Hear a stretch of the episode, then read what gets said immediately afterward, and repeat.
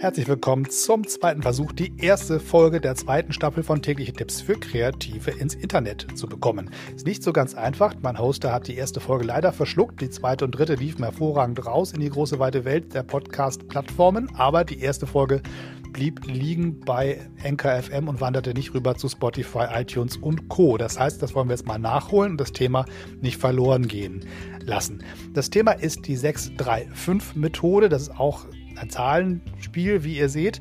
Es ist folgendermaßen. Es ist dafür da, aus kleinen Gruppen möglichst viele neue Ideen zu einer gemeinsamen Fragestellung zu generieren. Es geht nicht darum, Ideen zu bewerten, sondern erstmal nur Masse zu produzieren, möglichst viele neue Ideen zu sammeln und im zweiten Schritt kann man damit dann weiterarbeiten. Aber erstmal geht es darum, kleine Teams von sechs Personen zu nutzen und die Hirne anzuzapfen und einen großen Pool an neuen Ideen auf den Tisch zu packen. Das kann man auch einsetzen, wenn man zum Beispiel eine große Gruppe hat, die man einteilen kann in kleinere Untergruppen, A6 Personen, kann man auch parallel arbeiten.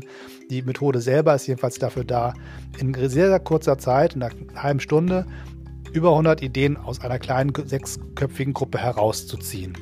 Funktioniert folgendermaßen. Sechs Menschen sitzen am Tisch, jeder kriegt ein Blatt Papier auf den Tisch gelegt, darauf sind drei Spalten eingetragen und fünf, sechs Zeilen alle fünf Minuten wechselt quasi der Schritt von Zeile 1 zu Zeile 2 zu Zeile 3 und so weiter. Das ist sozusagen, da kommen die Zahlen her mit 635-Methode. Sechs Personen, drei Spalten, fünf Minuten jeweils.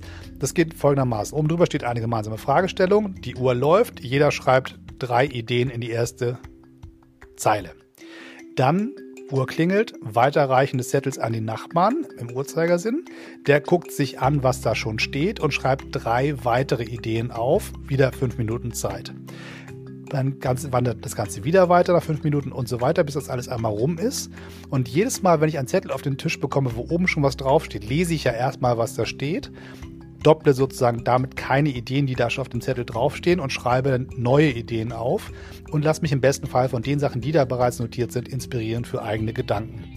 Oder kann auch Verweise zum Beispiel draufschreiben von meiner Idee zu der Idee, die weiter oben drauf ist, mit einem einfachen Pfeil in Verbindungslinie zu ziehen. Diese beiden gehören zusammen. Da gibt es sehr kreative Varianten, wie Menschen dieses relativ starre Formular einfach dann für die eigenen Nutz, äh, Möglichkeiten umnutzen. Da darf man sich nicht zu sehr stark an die Methode hängen, sondern tatsächlich sagen, freier Geist, malt freie Ideen auf den Zettel.